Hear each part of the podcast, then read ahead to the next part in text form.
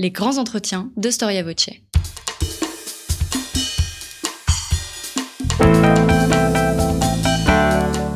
Une émission de la rédaction de Storia Voce.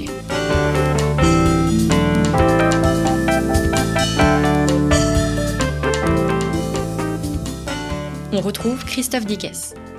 Chers amis, bonjour, merci pour votre fidélité à Storia Voce et bienvenue pour cette nouvelle édition de nos grands entretiens. Une édition un peu spéciale, en effet, nous nous trouvons au rendez-vous de l'histoire de Blois, une édition 2021 placée sous le signe du travail. Bien des choses sont à dire sur la richesse d'un tel sujet et il nous a semblé intéressant cette année de nous pencher sur le travail de l'historien et tout particulièrement sur ce fameux récit national qui, depuis 40 ans, hante la France, autant les champs politiques que médiatiques et j'allais dire historiographiques. Comment, depuis le 19e siècle, en est-on arrivé là? C'est ce que je vous propose de voir avec Sébastien Ledoux. Sébastien Ledoux, bonjour. Bonjour. Merci euh, d'avoir répondu à notre invitation. Vous êtes euh, chercheur en histoire contemporaine à l'université de Paris 1 Panthéon euh, Sorbonne, enseignant également à sciences politiques, et vous, avez, vous venez de publier un très stimulant La Nation en récit paru chez Belin. Comment définir, Sébastien Ledoux, le récit national? Et est-ce qu'il faut distinguer le terme de récit national avec celui de roman national? Alors deux questions évidemment qui apportent, qui amènent des réponses euh, assez assez larges. Je vais je vais essayer de résumer évidemment. Euh, finalement, ce qu'on peut appeler euh, le, le, comment on peut définir le récit national? Il s'agit euh, d'une narration. Hein, le récit, évidemment, je l'associe à une narration, c'est-à-dire on raconte le passé, on va raconter le passé et de ce passé-là, on va raconter surtout finalement l'histoire d'une nation, mais à travers différentes intrigues narratives. J'y reviens à plusieurs reprises dans ce livre. Hein, la question de l'intrigue narrative, elle est essentielle. On va le voir, j'imagine, pendant au cours de votre émission. En tout cas, euh, le récit national, effectivement, c'est une proposition de raconter l'histoire d'une nation. Et là, moi, je me suis penché plutôt sur la nation France, hein, l'histoire de, de, la France, euh, et qui évolue. Et c'est ce que je voulais montrer à travers ce livre, évidemment, qui évolue selon les périodes. C'est-à-dire qu'il n'y a pas un seul récit national figé. Il y a des récits il y a, nationaux. Il y a des récits nationaux. Ils sont multiples, ils sont variés, ils évoluent, ils sont évolutifs. Euh, et donc c'est en cela que j'ai fait ce travail d'historien, c'est-à-dire on essaye de voir finalement toutes les mutations de ce récit ou de ces récits euh, nationaux. Il existe une spécificité française de euh, cet attrait pour ce récit national? Alors, je me méfie justement de, de, de, des déclarations sur les spécificités françaises. Euh, je me souviens, par exemple, la question des lois mémorielles où on en faisait une spécificité française euh, jusqu'à ce que je me penche sur le sujet et donc j'ai euh, fait publier un, dossier spécial dans la revue Parlement l'an dernier, publié au pur sur les lois mémorielles en Europe et on, on voyait qu'en fait il y avait plein de pays qui s'étaient engagés sur cette voie et qui n'avaient aucune spécificité française. Pour le récit national, il y, a, y a quand même effectivement un attrait, euh, des débats multiples depuis une quarantaine d'années. Je les retrace évidemment rapidement et, et, et, trop rapidement, mais en tout cas, ce qu'on peut ce qu'on peut voir, c'est que c'est quand même une question qui agite différents pays dans le monde aujourd'hui. On le voit par exemple à travers le déboulonnage des statuts, pour prendre cet exemple-là très récent. Ça fait partie du récit national. Là, on est en plein, on est en plein dedans. Quand je parle de récit national, je l'ai pas précisé tout à l'heure, mais euh, évidemment que ça peut être l'édification de statuts, au contraire la destruction de, de statuts. Et là, on est dans un récit national. C'est-à-dire qu'on n'a pas besoin d'avoir quelque chose d'écrit en fait mmh. pour parler de récit national. Le récit national, il, il va s'ancrer euh, justement dans des statuts, dans des discours dans des musées mémoriaux, euh, etc., etc. Donc c'est pas simplement évidemment une trace narrative écrite, je dirais, euh, dans des peintures par exemple, etc. Et donc là. Euh, on peut dire qu'effectivement, c'est une société française qui est agitée par cette, ce thème-là depuis une quarantaine d'années, depuis la, ce qu'on va appeler la crise du récit national dans on, les années 1970. On va la, on, on va la voir on va y revenir. Mmh. Et donc, euh, avec, en tout cas, ce que je mets en avant, c'est différentes réponses, différentes tentatives de nouvelles narrations de l'histoire de France depuis. Hmm. Et euh, des narrations qui se contredisent, qui et donc qui créent effectivement euh, des contre, enfin des oppositions, voire des controverses. Donc on est effectivement sur ce sur ce champ-là, euh, des controverses en France. Est-ce que c'est une spécificité? En tout cas, c'est très fort, c'est vrai. tout en rappelant que c'est quand même une question qui agite des sociétés contemporaines aujourd'hui. pas toutes, mais quand on voit en Europe de l'Est, c'est c'est quand même extrêmement vif aussi. Donc est-ce qu'il faut opposer euh, roman national et récit national. On va dire que le roman national a une dimension plus connotée, euh, plus nationaliste, hein, disons-le. Mhm. Euh, et récit national, bon, le récit renvoie à, cette notion, euh, à cette idée de chronologie, et donc la chronologie, elle fait davantage historique que romantique.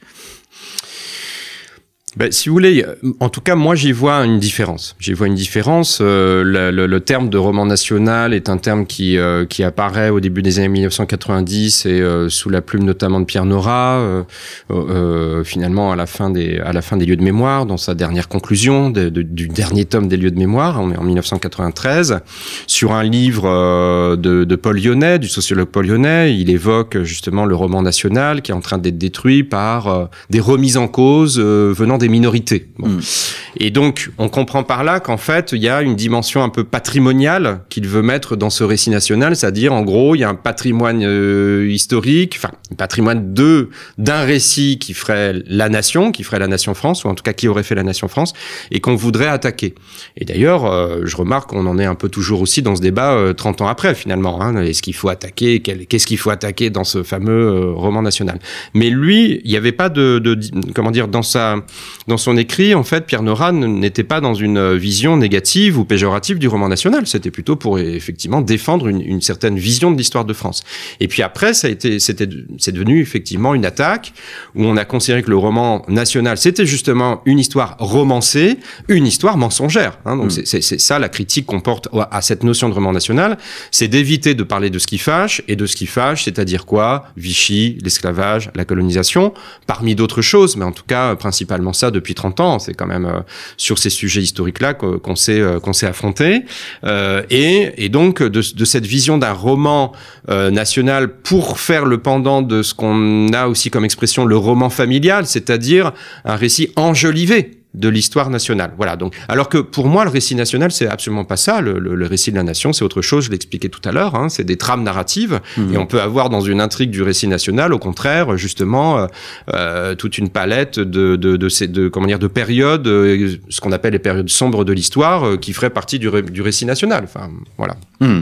Je vous cite page 10. La nation reste un cadre de vie, qu'on le veuille ou non, que cela plaise ou non, social, économique, juridique, politique est le lieu d'imaginaire, de sentiments, d'émotions qui engagent des processus variés d'identification, d'attachement, d'appartenance, d'indifférence ou de mise à distance, voire de rejet. On ne peut éluder ce débat de la nation parce que la nation est très présente. Alors peut-être plus en France, même si vous, vous parliez des autres pays qu'ailleurs, parce que la France est un État-nation depuis de, hmm. de nombreux siècles. Si vous voulez, j'ai écrit ça parce qu'effectivement, on, avait euh, euh, cet appel à une sorte de fédéralisme, et je pense à l'élargissement européen, par exemple. Hein, et donc là, c'est très clair dans la politique de Mitterrand dans les années 1980, euh, dans son premier mandat, où il est à dire que finalement l'avenir de la France passe par l'Europe.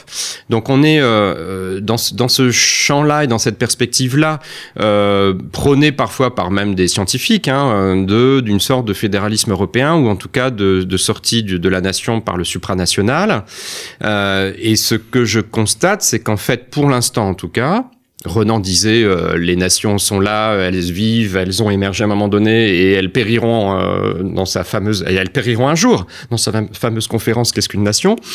Donc en tout cas pour l'instant, ce qu'on peut constater, c'est que c'est un cadre de référence qui reste là et non seulement qui restent là, mais depuis les années 2010, depuis une vingtaine d'années, qui, qui, résistent et qui sont, dans certains pays, euh, au contraire, beaucoup plus forts qu'auparavant. Mmh. Donc euh, voilà, donc c'est ça que je constate, et donc euh, on peut, euh, on peut, alors ce qui n'a rien de nationaliste hein, mmh. comme comme vision. Moi, je tiens absolument à, à faire cette différence, mais en tout cas, euh, je pense que il, ça vaut le coup, comme comme si, si je puis me permettre, ça vaut le coup de s'intéresser à cette question nationale parce qu'elle est présente. Mmh. Alors oui, parce que en fait, Hélène Carrère d'Ancos a publié après la chute euh, du, du, du, mur de Berlin et la chute de l'Union soviétique, la gloire des nations. Et euh, euh voilà, il y a, y a, cette idée que les ensembles supra-nationaux euh, sont opposés à ces nations. Quelle définition donnez-vous de, de, de, la nation? Vous citiez Renan, mmh. mais vous faites vôtre la définition de Daniel Fabre, si mmh. mes souvenirs Daniel sont bons. Fabre l'anthropologue Daniel Fabre. Ben, c'est pour, bon, la nation, si vous voulez, c'est à la fois évidemment un territoire, euh, c'est à la fois des institutions, un gouvernement. Donc là, on est plutôt dans, dans du registre, dans des paramètres, on va dire géographiques, politiques, euh, et, euh, et en même temps, euh, moi, ce qui m'intéresse, c'est que la nation est aussi un imaginaire, du symbolique, euh, et donc, euh, autour des États-nations et de la formation des États-nations, se sont créés euh, tout, un, tout un imaginaire autour de justement de, de référents liés à la nation. Et, et, dans ces référents, il y a des référents historiques, et c'est pour ça qu'on parle de récit national. Pourquoi? Parce que l'idée, euh, avant tout, c'est l'idée du récit national, c'est quoi? C'est de considérer les élites, hein, je parle des élites là, qui ont considéré, et pas simplement en France, que pour faire nation, il fallait partager la même histoire. Hmm. À partir de ce moment-là, et ça c'est le 19e siècle, à partir de ce moment-là, effectivement, vous avez tout un champ qui s'est ouvert et qui explique aujourd'hui les conflits d'interprétation, qui explique les controverses, parce que on est toujours dans cette idée-là euh, que pour faire nation, il faut un partage d'un récit commun. Hmm. On est face à un défi. On est face à un défi parce qu'on est aussi, sur une société beaucoup plus individualiste. On est aussi sur une société à partir des années 70 d'une histoire à soi. Ça, c'est aussi Daniel Fabre qui en parle très bien, hein, d'une volonté de s'affranchir d'un grand récit pour faire intervenir une histoire qui serait plutôt proche de, de soi-même en fait, hein, de mm. soit de sa famille. Je, donc je fais référence évidemment à l'attrait pour la généalogie, soit pour euh, son groupe d'appartenance euh, culturel, religieux, euh, ethnique, etc. Donc c'est devenu un défi majeur de faire partager un même récit aujourd'hui dans ces sociétés-là. Mm. Il peut y avoir une tension, on va le voir, entre cette notion de non pas d'intérêt, mais de cette notion individuelle, voire individualiste, et en même temps cette euh, idée d'une communauté générale incarnée dans, euh, dans la nation. Un peu d'histoire, Sébastien Ledoux, commençons par le commencement, le 19e siècle, la Révolution est bien évidemment un tournant absolument majeur dans la perception de l'histoire. C'est un tournant majeur euh, à plusieurs égards. Déjà par rapport au cadre de la nation, du référent nation, qui était plutôt la nation était, étant plutôt référée à la monarchie, euh, à la dynastie. On faisait remonter euh, la nation française euh, justement à Clovis, au baptême de Clovis, et ça on le voit depuis le XVIe siècle. Euh, donc il on, y avait vraiment une une association, si vous voulez, entre le récit de la nation à cette époque-là et la dynastie monarchique.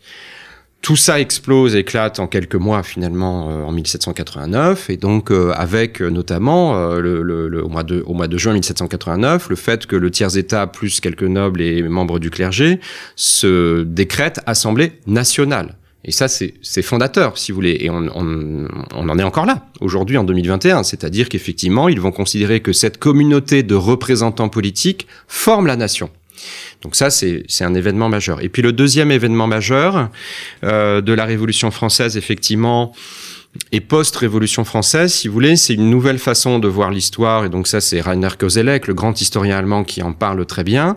Une nouvelle façon de concevoir le temps euh, qui n'est plus dans un rappel du passé comme un exemplum, comme on disait euh, en latin, c'est-à-dire un modèle, euh, des modèles à suivre, des, des, des, passés qui vont nous inspirer, dont il faut se qu'il faut imiter, et donc pour pour notre présent, mais plutôt au contraire une société présente qui va se projeter dans un, ce qu'il appelle Kozelek, dans un horizon d'attente. Hein, donc on est vraiment dans une nouvelle perspective temporelle. Et ça, c'est fondamental pour le récit national, parce que le récit national va justement s'ancrer dans cette nouvelle perspective temporelle, c'est-à-dire que on vit dans le présent, mais ce qui compte aussi, c'est la perspective d'avenir. Hmm. Alors que la perspective, et, quand je dis la perspective d'avenir, sur Terre. Et donc là, on est aussi dans une vision plus laïcisée, en tout cas plus sécularisée, on va dire. On fuit le roman euh, providentialiste, en fait, d'un Bossuet, par exemple.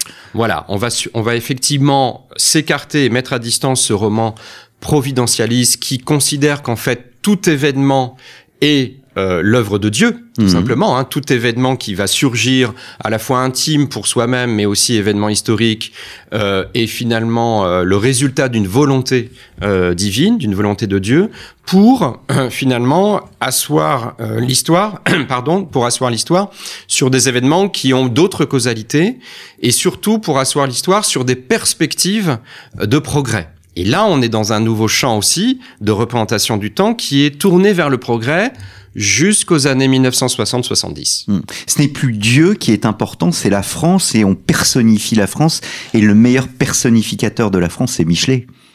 Oui, tout à fait. De Michelet, évidemment, avec sa, sa grande œuvre de l'histoire de France au milieu du, du 19e siècle, euh, euh, finalement, va euh, accompagner cette nouvelle façon de voir l'histoire, à la fois d'une façon de voir le temps, et à la fois de, de, de nouvelle façon de voir la nation française à travers le rôle du peuple. Hein. Il fait jouer au, au, peuple français un rôle majeur, moteur de l'histoire, on pourrait dire. Euh, et donc, on est plutôt dans une histoire de d'acteurs, enfin de, de personnes et d'individus qui sont des acteurs. Hmm. Euh, finalement de l'histoire euh, et qui n'est plus dans la main de Dieu, si je puis dire, mais au contraire euh, dans la main de ces acteurs-là qui se sont révoltés, qui se sont euh, émancipés au fur et à mesure, etc. Donc on est plutôt sur cette veine des historiens libéraux euh, qui ont prêté aussi à la France une particularité, une singularité, et c'est vrai aussi dans d'autres pays, mais là, moi je me suis occupé de la France, donc c'est ça qui m'a intéressé, c'est de, con de concevoir que à la fois vous êtes dans euh, un détachement vis-à-vis -vis du providentialisme, euh, d'une vision providentialiste de l'histoire, et en même temps, on construit, parce qu'on est face à des nationalismes aussi européens, et, et notamment l'Allemagne, on construit une, une, histoire singulière de la France, mais plus qu'une histoire singulière, on lui, on lui construit, et ces historiens libéraux euh, notamment, on lui construit un destin singulier. Et ça, c'est fondamental à comprendre, parce qu'autrement, si on ne comprend pas ça, ce qui irrigue l'enseignement de l'histoire à partir de la Troisième République jusqu'aux années 60, si on ne comprend pas justement cette notion de destin particulier de la France, on ne comprend pas tous les débats qui ont lieu jusqu'à aujourd'hui, depuis les années 70 et évidemment les plus récents encore, euh, avec différents acteurs euh, proches des présidentielles qui, euh, voilà, enfin, on, on, est avec ce débat-là. Est-ce que la France a un rôle euh, singulier à jouer dans le monde, dans l'histoire? Mmh. Alors euh, justement, est-ce que sous la Troisième République, alors parce que Michelet fait de la pensée avec son cœur, hein, euh, sous la Troisième République, on voit quand même des historiens, une école historique qui se met en place à la fin du 19e siècle, euh, qui a des exigences scientifiques et qui vise aussi à réconcilier en quelque sorte le, le, le, le passé, que je me permette cette voilà cette tranche de vie. J'ai passé ma thèse de doctorat dans l'Amphilouiliard et l'Amphilouiliard représente cette réconciliation avec ce portrait de Richelieu, mais aussi le monde républicain qui, qui, qui l'entoure. Ce qui, le, le, grand travail effectivement de, de, ces, de ces historiens, de Langlois, Seignobos, euh, euh, Lavis euh, et donc euh, les fondateurs de la revue historique aussi, euh, Monod, les grands, le, le, grand travail de ces historiens, euh, et, et il faut pas le juger en décalage et en anachronisme, hmm. c'est un, un, énorme travail, c'est un terme qu'on emploie aujourd'hui pour la guerre d'Algérie, mais c'est un travail de réconciliation. C'est vraiment un travail de réconciliation entre le passé euh, monarchique de la France et le passé révolutionnaire. Donc, ce qui va effectivement euh, se concrétiser par l'enseignement euh, à la Lavis, notamment. Hein, donc, euh, alors que pendant tout le 19e siècle, vous avez des affrontements à la fois évidemment politiques entre les républicains, les monarchistes, euh, légitimistes et, et, et, catholiques aussi d'ailleurs, euh, et, euh, et, à la fois donc un combat mémoriel presque, presque hein, puisque chacun a, son, a sa propre histoire, il veut imposer l'histoire de France euh, de sa, de sa propre manière. On a euh, cette synthèse. On a un travail de synthèse qui est réalisé. Et c'est ça qui est effectivement important, et ce que vous dites, c'est que ce travail de synthèse est réalisé sous couvert d'une scientificité effectivement, et donc là je renvoie à l'anglois Seignobos, c'est-à-dire l'histoire est une science, et donc on est dans une prétention scientifique euh, dans laquelle n'était pas et se situait pas euh, Michelet par exemple, hein, qui était dans une vision beaucoup plus romantique.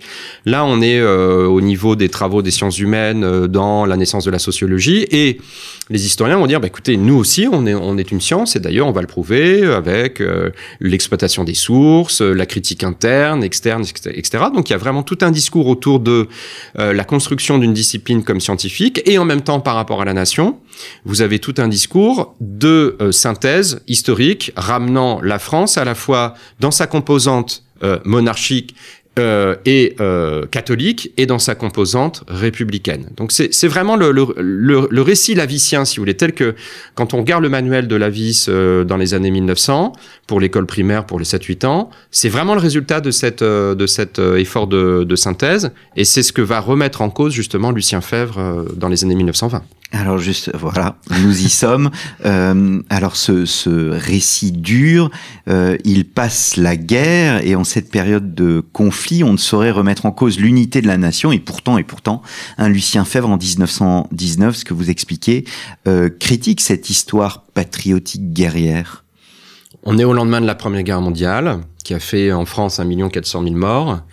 Euh, et donc, euh, effectivement, euh, Lucien Fèvre, euh, bon, je le je cite parce que c'est une conférence qui a lieu à Strasbourg. C'est le, le retour après la guerre à, à l'année universitaire, hein, après quatre ans de après quatre ans d'interruption, et en plus Strasbourg, donc il y a évidemment tout un symbole autour de ce territoire qui est à nouveau français, et il fait une conférence extraordinaire dans lequel il, il donc euh, effectivement il va dénoncer cette histoire nationaliste que comportaient les historiens de la génération précédente qu'il connaissait hein, par ailleurs euh, et, euh, et, considérer qu'en fait euh, cela amène à la guerre. Hmm. Cela, cette histoire nationaliste, finalement, pour lui, n'a amené qu'à une chose, c'est à la, aux ruines, aux ruines, à la, à la destruction humaine. il a perdu lui-même Lucien Fèvre des proches dans la guerre, donc et donc, il va remettre effectivement en cause de façon très forte, et ensuite Marc Bloch avec lui, hein, donc dans l'école des annales, cette, euh, cette, euh, cette fonction des historiens à écrire une histoire nationale qu'il considérait effectivement comme une histoire nationaliste, c'est-à-dire dans une prétention à euh, faire l'histoire nationale pour montrer la supériorité de la nation française par rapport à d'autres. Hmm. Donc euh, on est dans cette remise en cause là, et puis donc il a effectivement cette fameuse phrase euh, l'histoire qui serve est une histoire serve. Donc l'histoire qui sert est une histoire serve. Donc il ne faut pas en tout cas que l'histoire, l'écriture de l'histoire serve au nationalisme. C'est ça qu'il avait en tête quand il dit cette phrase. Mmh. Et pourtant, elle est toujours très présente dans le, dans, dans, dans la République, surtout euh, en cette période. Il y a, y a, y a toujours euh, l'ombre, euh, cette forme de déclin euh, qui commence à apparaître avec la Première Guerre mondiale. Avec la Première Guerre mondiale, on remet en cause, on se met à penser est-ce que la France peut disparaître? Les civilisations sont mortelles, dit au même moment Paul Valéry. un Jacques Bainville, dans son Histoire de France en 1924, se dit voilà, le, le, la, la France est, est peut-être une matière plastique et elle peut euh, un jour disparaître. Hmm. Vous avez, euh, oui, et, vous avez d'ailleurs quand même une continuité du, récit, en tout cas dans les manuels. Je reviens scolaire, notamment, hein, euh, au, au, au, programme scolaire. En fait, vous avez quand même une continuité, c'est-à-dire que jusqu'aux années 60, c'est-à-dire que cette remise en cause, elle est faite par des historiens, mais on voit que vous avez quand même une continuité de ce récit-là euh, qui euh, en fait consacre à la France un destin singulier, celui de d'accomplir le progrès du genre humain, parce qu'on n'en a hmm. pas parlé, euh, mais en fait ce récit républicain de synthèse euh, que j'évoquais tout à l'heure, en fait il se fonde aussi sur une trame narrative qui va s'écrouler après 62 et après l'indépendance de l'Algérie, qui est que la France est là, est présente dans le monde pour accomplir le progrès du genre humain. Et j'insiste bien, c'est-à-dire il y a une dimension universaliste dans ce dans cette intrigue narrative. Évidemment, c'est pas juste à l'intérieur de son territoire, c'est qu'elle a quelque chose à faire dans le monde. Et hmm. c'est ça qu'il a peut-être qu'il a distingué de certains autres pays et de certains autres récits nationaux. D'où l'importance de l'idée coloniale, à la fois au 19e siècle, mais au 20e siècle, et le fait que euh, la décolonisation arrive dans les années 50 et dans les années 60, ça porte une forme de coin dans euh, ce récit national? Alors, c'est une interrogation euh, très concrète de cette fonction dite civilisatrice, hein, on utilise souvent ce terme-là, hein, de cette mission dite civilisatrice de la France dans les colonies, euh, puisqu'on a justifié euh, largement euh, à l'intérieur de, ce récit national la colonisation par cette mission de civilisation des, des, colonisés, hein, où on va civiliser, on, est là pour civiliser les colonisés. Je, donne l'exemple de l'esclavage, où on montre dans le manuel Lavis en 1912, finalement, à Congo, avec Brazza, finalement, des Français qui libèrent les esclaves et affranchissent les esclaves, et donc où il est dit que là où le drapeau français est, il n'y aura jamais d'esclavage. Et donc évidemment, on ne parle absolument pas de ce qui s'est passé pendant trois siècles auparavant avec une France euh, plutôt esclavagiste. Bon, donc euh, donc voilà, ça c'est un exemple parmi tant d'autres. C'est-à-dire que euh, effectivement, on est dans le bien que la France peut apporter au monde. On est dans cette idée, euh, euh comment dire, qui est très forte et qui est plutôt assez partagée hein, dans la population française. C'est pour ça qu'il y aura aussi une incompréhension après après les années 60 de ce côté-là, une incompréhension partagée, c'est-à-dire que bah, oui, on était effectivement là pas pour exploiter, pas pour dominer, mais plutôt pour apporter la civilisation à ces colonisés. Donc quand arrive la décolonisation, il y a une remise en cause de cette trame narrative. Et ce que je dis dans le livre, c'est que De Gaulle, en fait, euh, euh, finalement, euh, opère une conversion de ce récit national autour de, de, de, deux éléments, si vous voulez, à la fois un élargissement sur la construction européenne, autour de la construction européenne, et à la fois euh, une souveraineté, la recherche de l'idée de la souveraineté autour de la puissance nucléaire. Et ça, c'est quelque chose qui est très fort jusqu'à aujourd'hui chez les élites politiques, cette question de la souveraineté à travers la puissance nucléaire. Et on comprend mieux pourquoi, en fait, il y a cet attachement au nucléaire euh, très largement partagé par les élites. Et on comprend mieux aussi pourquoi il y a un attachement au projet européen par un certain nombre de personnes de l'élite politique, de droite ou de gauche, même si certains euh, voilà, contestent depuis une vingtaine d'années, hein, on a des contestations évidemment, mais on se rend compte qu'effectivement, il y a un logiciel qui est mise en place par De Gaulle euh, d'une manière euh, extrêmement forte euh, au lendemain de la décolonisation. C'est pas pour rien que c'est lui qui effectivement va comment dire accepter la, la, fin de la, enfin mettre terme à la guerre d'Algérie et donc accepter l'indépendance de l'Algérie parce qu'on est effectivement dans un il cherche en fait une nouvelle trame narrative pour pour la France autour de ces deux pôles Hmm. Voilà. Et alors sur le plan historiographique, la nouvelle histoire, ce qu'on a appelé la nouvelle histoire, va aussi déplacer le curseur. On sort du récit national pour développer de nouveaux champs d'études bien éloignés de ce, ce récit. Est-ce que l'histoire sociale, l'histoire économique s'oppose à ce récit national ou bien la complète? On, a plutôt un, une mise à distance du référent national hein, euh, autour de cette histoire dans les années 70, hein, euh, cette nouvelle histoire euh, économique, sociale, des mentalités. On s'éloigne, mais je dirais qu'on s'est déjà un petit peu éloigné, notamment avec Brodel, déjà auparavant.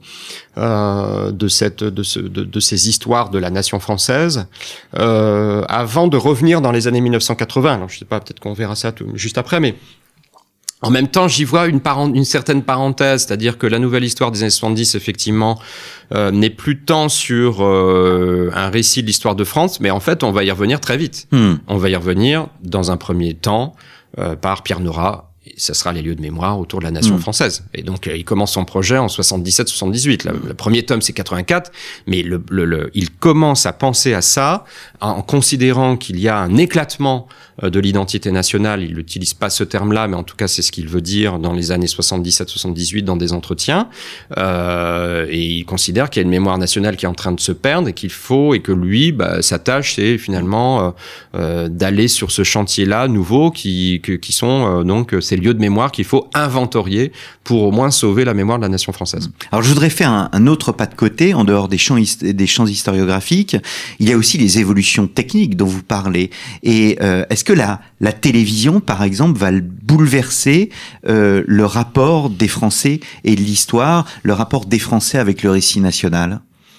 Il le bouleverse aussi. effectivement, euh, dans mes archives, il y a les archives de l'INA euh, que, que j'avais déjà aussi étudiées précédemment. il le bouleverse parce qu'il, on, on, on, voit qu'il, cette télévision va donner présence aux témoins. Et évidemment, ça va donner euh, une présence beaucoup plus forte à l'histoire contemporaine. tout simplement. Ça va donner une présence beaucoup plus forte à l'histoire euh, de familiale, à l'histoire dans un domaine plus intime, plus privé. Donc euh, quand je parle des témoignages, on va voir les témoins qui vont euh, déjà dans les années 60 lors des émissions comme 5 colonnes à la une, et des, des émissions comme ça extrêmement, enfin relativement vu, même si on n'a pas tous les foyers qui ont une télévision à cette époque-là encore. Hein. Mais en tout cas, ça va être le, ça va être le, les premiers pas. Euh, je pense à des histoires, à des émissions sur la Seconde Guerre mondiale. Eh bien, on invite des acteurs résistants euh, liés à la Seconde Guerre mondiale. Et puis, la télévision va porter aussi un nouveau récit, une nouvelle narration, effectivement, dans les années 70, autour euh, des anonymes de l'histoire. Hmm. Où là, on va raconter une histoire qui, là encore, est décentrée du récit national, une histoire plus régionale. Euh, et donc, je donne des exemples autour de la mémoire bretonne, autour de la mémoire de, du Languedoc, et donc où on va voir une patrimonialisation, hein, une évolution vers le patrimoine de ces éléments culturels. Pourquoi? Parce qu'on va considérer qu'il y a un risque d'oubli il y a un risque de disparition de ce patrimoine-là et qu'il faut l'enregistrer, qu'il faut le sauvegarder. Donc, c'est tout ce qui concerne justement cette euh, cette invention du patrimoine qui est, qui est faite au niveau local euh, et dont on est issu aujourd'hui, hein, qui continue bien sûr euh, jusqu'à jusqu'à aujourd'hui. Et la télé va porter ça. La télé va porter ça très fortement, ce qui fait qu'elle elle accompagne en fait un décentrement euh, de la nation de par, son, de par un nouveau récit qui n'est pas la fin du récit national, qui est plutôt une transformation, je dirais, autour de ce que j'ai dit, hein, une vision plus patrimoniale et plus privée en fait de l'histoire. Hmm. Alors nous arrivons à la fin des années 1970. Euh, Toutes ces évolutions amènent une réaction. Alors on prend le terme réaction comme on le souhaite, mais c'est le fameux euh, coup de colère, euh, coup de gueule d'Alain Decaux dans, dans, dans, le Figaro. c'est un coup de colère qui est que vous relativisez, c'est-à-dire que quand on regarde hmm. l'interview de, de Decaux, hmm. voilà, il y a moins de colère chez lui qu'il y en a chez la rédaction en chef du Figaro. Oui, l'entretien est plus nuancé en fait. Hein, euh, sur euh, les, les voilà français, on n'apprend plus l'histoire à vos à enfants. Vos enfants. Euh, c'est le titre du Figaro Magazine. L'édito du Figaro Magazine est quand même assez virulent euh, et on est, je dirais, situé d'un point de vue politique. Hein, si on voulait se placer sur l'échiquier politique, on est avec l'édito un peu plus à droite que ce que dit Alain Decaux dans l'entretien. Voilà, mmh. pour être assez clair. Et donc euh, de Côte va questionner en fait, est en train de questionner effectivement une mutation euh, du récit national et notamment scolaire, en considérant que à l'école primaire notamment, puisqu'il y a eu des programmes qui ont été refondus, qui s'intéressent plus au local, euh, qui s'intéressent plus à l'histoire sociale et qui s'interrogent en disant mais finalement quand on regarde les programmes, euh, on, est avec bah, l'abandon d'une histoire de France euh, traditionnelle, classique, autour de ses héros, autour de Clovis, Charlemagne, Napoléon, euh, Louis XIV, voilà. Et donc il s'inquiète de cette évolution-là. Donc ce que je, ce que j'apporte, si vous voulez, c'est euh, plutôt des travaux qui ont été faits par des collègues qui montrent que dans les années 70, on a à la fois ces nouveaux programmes et à la fois euh, dans les pratiques des enseignants, on reste quand même, on, fait des, on fait des plongées dans l'histoire locale, mais on reste aussi sur une chronologie traditionnelle. C'est-à-dire que c'est pas non plus la révolution euh, euh, qui est qui est qui est dénoncée euh, finalement dans ce dans ce numéro du Figaro Magazine. C'est plus, c'est quand même plus complexe que ça et c'est plus, c'est à nuancer tout hmm, simplement. c'est à nuancer. Alors vous parliez tout à l'heure de François Mitterrand en expliquant que il plaçait l'avenir de la France sur sur la question européenne. Or paradoxalement, son élection, elle se fait sur une forme de représentation du récit national et une représentation qui s'oppose à la conception de Valéry Giscard d'Estaing, euh, qui pour le coup tient à oublier ce récit national. Effectivement, vous avez une décennie Giscard euh, qui est euh, sous le sceau de la modernité. Hein, Rappelons-nous, hein, Giscard 74, c'est quand même aussi le candidat imprévu euh, qui arrive et euh, jeune. Euh, on a plus, on a eu plus jeune depuis avec Emmanuel Macron, mais qui, qui était élu quand même assez jeune et qui a un discours de, de modernisation de la France.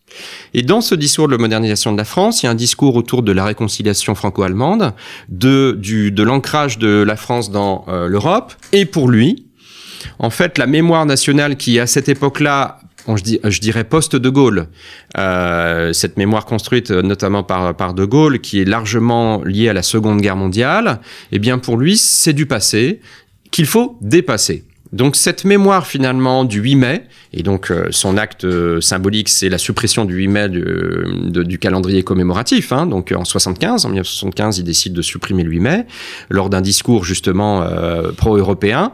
Eh bien, l'idée est la suivante.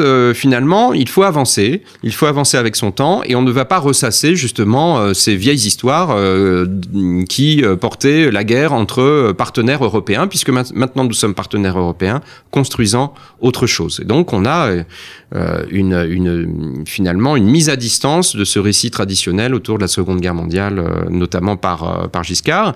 Et Mitterrand, va considérer que là, il y a une perte de l'identité nationale, je tiens à le dire parce que c'est important, c'est un candidat socialiste hein, en 81, c'est lui qui utilise le terme d'identité nationale, ça c'est les travaux de Vincent Martini qui l'ont bien montré, qui l'a bien montré.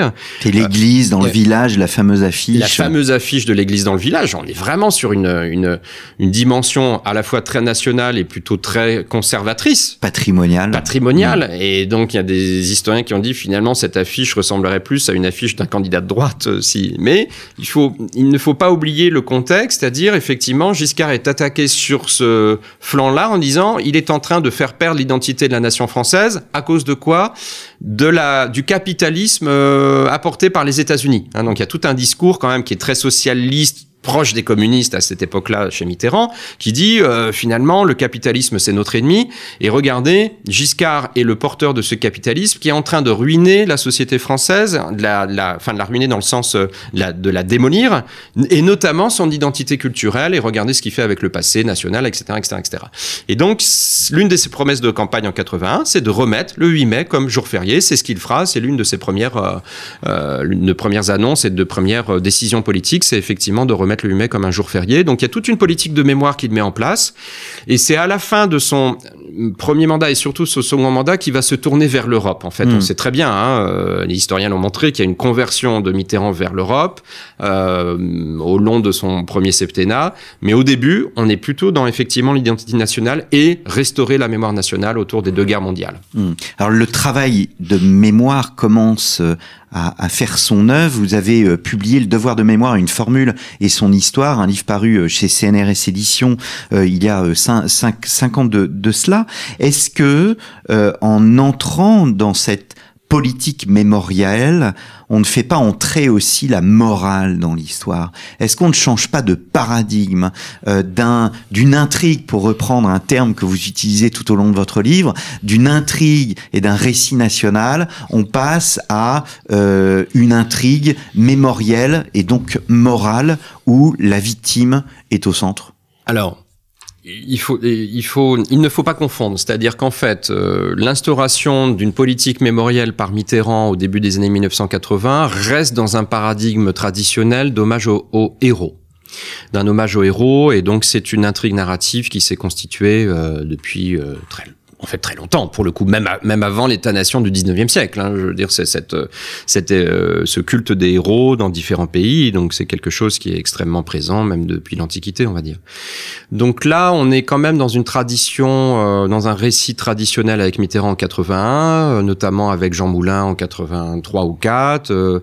enfin, il y, a vraiment l'idée de rendre hommage à des figures héroïques. Hmm. Mais ce qui va se passer dans les années 1980, c'est euh, euh, au, au, sein de la société civile autre chose qui va monter et qui va percuter en fait cette politique mémorielle mise en place par Mitterrand, qui va être de plus en plus sous pression. C'est pour ça qu'il faut faire attention. C'est pas Mitterrand qui instaure justement la centralité de la victime. La centralité de la victime, c'est la société civile qui va euh, mettre en avant justement cet intérêt-là et qui va pousser les pouvoirs publics à reconnaître justement la centralité de la victime et donc avec de euh, autour du devoir de mémoire notamment hein, de, cette formule de devoir de mémoire euh, qui va demander à la fois reconnaissance et réparation et on est encore jusqu'à aujourd'hui euh, autour de ce nouveau paradigme hmm. pour le coup. Là c'est ça le nouveau paradigme. Mais je dirais pas qu'il est instauré par Mitterrand. C'est Mitterrand met en place une politique mémorielle plutôt autour de l'hommage aux héros. Mais par contre cette politique mémorielle qui qui se décline autour notamment de la Seconde Guerre mondiale finalement va va attiser euh, les tensions autour de euh, l'interprétation de cette période-là de la Seconde Guerre mondiale. Qu'est-ce qu'il faut finalement retenir de cette Seconde Guerre mondiale? Eh bien, de plus en plus de personnes au début, enfin dans les années 1980, et donc on a déjà chronologique, le procès Barbie en 1987 par exemple, de plus en plus de personnes, et au niveau des médias c'est très important aussi, vont dire bah, ce qu'il faut retenir euh, de la Seconde Guerre mondiale, c'est pas les héros, c'est pas les résistants, c'est le génocide des juifs, c'est ce qui s'est hmm. passé, c'est la barbarie nazie, et c'est euh, effectivement la solution finale. Et donc on est avec Shoah de Lanzmann qui sort en 85, qui est vu par 5 millions de téléspectateurs en 87 sur TF1 pendant 4 jours. Voilà, donc on, on a une autre vision de l'histoire avec un regard qui change parce que la société change. Moi, c'est ça que je tiens à dire aussi. Hein. Euh, euh, la société est en train de changer, elle se polarise sur les victimes euh, contemporaines du, du, monde contemporain. On peut penser aux accidents de la route, on peut penser bon autour d'une politique aussi, de la mise en place d'une politique préventive. Et en fait, on a une reconsidération, une reconfiguration du passé, et ça va commencer par la Seconde Guerre mondiale, où en fait, on, on va effectivement changer de, hmm. de regard. C'est le, livre notamment de Éric Conan, hein, Henri Rousseau, Vichy, un passé qui, qui ne passe pas. Est-ce que cette politique mémorielle, euh, avec la victime au centre, va porter ses fruits? Est-ce qu'elle va réconcilier les Français entre eux ou est-ce qu'elle va au contraire les, euh, les contraindre, au fond, à un devoir euh, systématique de repentance?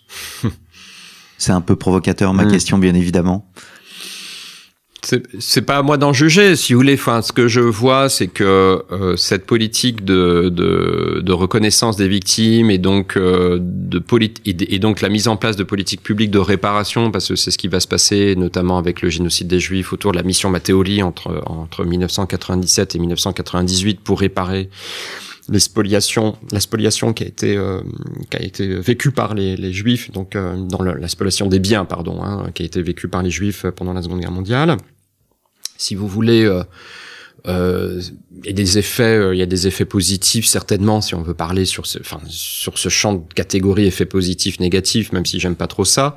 C'est assez simpliste évidemment, mais disons que d'après euh, dans, dans, ce qu'on entend, si vous voulez, la déclaration du Veldiv de 95 de Chirac a été un moment extrêmement fort pour un certain nombre de personnes et donc qui a permis à la fois la levée euh, d'un mensonge euh, quand même euh, sur le rôle de Vichy et donc euh, d'ancrer quand même un discours politique et une politique publique dans une vérité historique. Et donc ça c'était c'était important et ça a été notamment salué par Henri Rousseau par exemple puisque vous parliez d'Henri Rousseau. Bon voilà c'est un des historiens qui a salué le discours du Veldiv assez rapidement.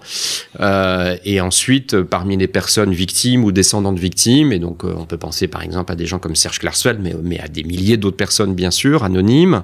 Euh, c'était attendu et c'était important. Hmm. Donc euh, après, euh, ce que vous lancez comme, comme débat, il est là depuis une vingtaine d'années sur cette question de repentance. Est-ce que la, question qui est posée, c'est effectivement, en tout cas, ce que moi je peux dire, c'est qu'on a cru on a pensé et on a cru, et quand je dis on, c'est les élites politiques, mais aussi certains collègues, euh, certains collègues, certains historiens, hein, euh, ont cru que en reconnaissant les crimes, en reconnaissant des victimes, on allait apaiser la société française. Ce qui n'est pas le cas. Eh ben, ce qui n'est ce qui n'est pas le cas parce que c'est plus compliqué. Hmm. C'est beaucoup plus compliqué qu'en fait euh, c'est ce que j'appelle un instrument dit, considéré comme un peu magique finalement la mémoire est, est devenu un peu un instrument euh, magique et, et, et or c'est une on peut enfin comment dire c'est une illusion. C'est-à-dire qu'il y a bah, il y a d'autres euh, problématiques sociales du présent qui entrent en jeu et qu'on ne peut pas tout faire non plus non plus avec la mémoire. Bon, là, on est sur le champ de la guerre d'Algérie aujourd'hui, on est en plein dedans et j'aurais la même attitude et les mêmes réserves. C'est-à-dire, bah, c'est, il y a peut-être des actes symboliques mmh. à faire. En même temps, euh, c'est pas forcément comme ça qu'on va réconcilier à chaque fois les Français entre eux. S'il y a une nécessité de réconcilier les Français entre eux sur leur passé, ça c'est encore un autre débat. Je veux dire que voilà, c'est des politiques publiques qui ont été mises en place à partir de diagnostics qui ont été posés sur la société française pour dire voilà, la société française est malade de son passé, donc il faut euh, rendre hommage aux victimes et donc il faut réparer les victimes et comme ça, ça ira beaucoup mieux. C'est pas que français d'ailleurs, c'est beaucoup plus international que ça, hein, cette façon de voir les choses. Euh, ce qu'on voit en France, mais aussi ailleurs, c'est que des fois, ça crispe aussi la société. Ça peut crisper aussi une société autour de bon, ce qu'on appelle la concurrence mémorielle, par exemple, autour de euh, moi, ce que je vois aussi et ce que je mets dans le livre, c'est euh, euh, avec le mandat de Sarkozy, justement, euh, un mouvement très anti-repentance et donc une sorte de, de, réaction, là, pour le coup, en disant, bah, écoutez, ça suffit, on en a marre de s'excuser tous les quatre matins. Je caricature, hein. Mm.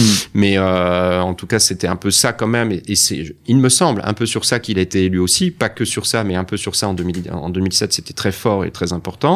Donc il y a quand même une opinion, on voit bien, hein, euh, ça plaît ou ça plaît pas, mais il y a quand même bien une opinion qui est là pour dire, écoutez, euh, peut-être parler d'autre chose. Alors de quoi il faut parler? Enfin, c'est aussi mmh. un peu la, la, question et une des réponses du livre à la fin de, dans le dernier chapitre. Alors nous en discutions hier, Sébastien Ledoux. Le, j'ai rencontré la, la, journaliste Génie Bastier qui disait dans son dernier livre sur les débats intellectuels, euh, et elle prône le débat, l'importance du débat aujourd'hui, et je pense que Storia Voce fait son possible pour euh, euh, alimenter ce débat. Donc elle disait qu'il pourrait exister une ligne de crête entre d'une part le récit national, ou pire le roman national simplificateur, et la position victimaire, et ce qu'on appelle de manière traditionnelle, si je puis dire, la cancel culture. Est-ce que cette ligne de crête existe? Est-ce qu'elle est possible? Est-ce qu'on peut se situer euh, en, en, en, entre les deux? Euh, Vous proposez, vous, dans votre livre, d'intégrer, je cite, les promesses inaccomplies du passé. Alors c'est Ricoeur qui parle de ça, hein. c'est Paul Ricoeur qui parle d'établir les promesses inaccomplies du passé dans sa réflexion sur euh, la nécessité d'une mémoire juste, hein. et là je reprends aussi son terme, hein, de mémoire juste, de juste mémoire.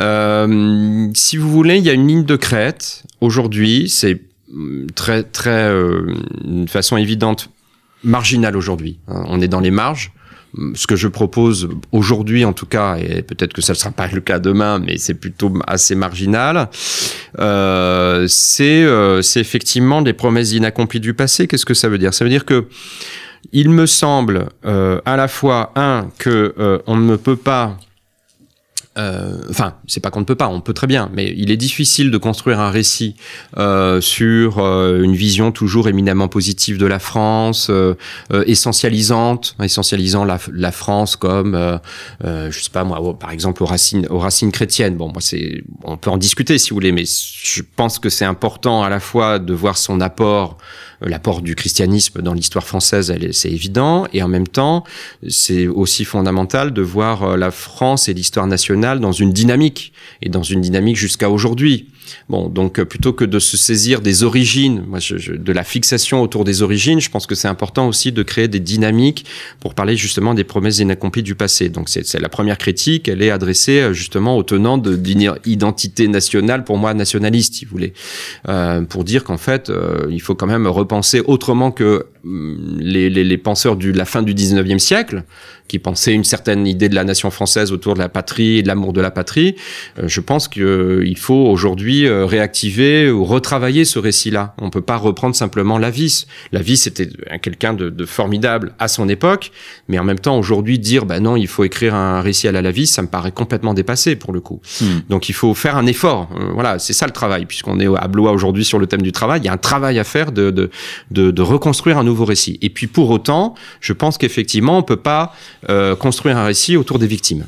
On peut pas construire un récit, euh, je dirais, et là je pense à la jeunesse. Je, bon, voilà, je suis enseignant aussi, hein, je pense aux, jeunes générations. On peut pas construire un récit uniquement sur les drames, sur les catastrophes, en disant regardez, euh, ben, servez-vous de ces catastrophes, de ces drames et de l'hommage aux victimes pour euh, finalement que ça vous serve de leçon. Moi, il me semble qu'effectivement, il faut revenir aussi quand même à des constructions, à l'histoire et à la narration de construction, des constructions collectives. Moi, ce que j'appelle des biens communs, ça veut dire très concrètement en fait que même dans des, euh, même dans des euh, situations et des épisodes dramatiques de l'histoire, et je pense, je pense euh, à quelque chose que je connais un petit peu qui est l'esclavage, la traite et l'esclavage, vous avez une, la formulation d'une narration à trouver autour de la figure de résistant, par exemple. De, de, ceux qui ont résisté à l'esclavage. Et ça me semble beaucoup plus, euh, comment dire, émancipateur, euh, justement, de proposer des récits qui soient dans des, euh, par exemple, dans des combats. des exemplums, pour reprendre l'expression. Voilà, exactement, des exemplums, mais qui soient fondés sur une vérité historique et qui soient, pour le coup, dans une participation à, à, à je dirais, au bien commun. Exemple encore sur l'esclavage, c'est-à-dire mettre en avant à la fois le combat des abolitionnistes blancs et des esclaves noirs. Bon, et, et qui ont à un moment donné travailler ensemble quand même. Hmm. Donc ça, ça me paraît essentiel à rappeler plutôt que de, de scinder entre blanc et noir une histoire qui me paraît euh, à la fois un schématique et puis deux aujourd'hui euh, effectivement porteuse de, de morcellement, enfin porteuse de division avant tout. Donc c'est un peu des traits d'union que j'essaye de, de de prôner. euh, des points de passage dans ces histoires-là de, de construction euh, justement collective, euh, sans magnifier li- le- la France comme essentialisante et puis en même temps sans essen- essentialiser ou, ou sans polarisation autour des victimes. Eh bien, merci beaucoup. Donc, Sébastien Ledoux, La Nation en récit. Merci pour cette pensée euh, stimulante. Et votre livre est aussi stimulant. Donc, chez Belin. Euh, et vous avez été aussi l'auteur d'un autre livre consacré au devoir de mémoire, donc paru en 2016, une formule et son histoire chez CNRS Éditions. Il me reste, chers auditeurs, à vous donner rendez-vous jeudi prochain. Euh, je recevrai deux autres historiens, toujours dans le cadre des rendez-vous de l'histoire de Blois. Donc il s'agira de Marie Moutier-Bitan et euh, d'Alexandre Bande sur euh, l'histoire de la Shoah. Et nous interviewerons, euh, si mes souvenirs sont bons, Patrice Guenifé. Je recevrai aussi la semaine prochaine Elisabeth Crouzet-Pavant pour son magistral Venise, paru également chez Belin. Merci beaucoup chers auditeurs et je vous donne rendez-vous ce jeudi.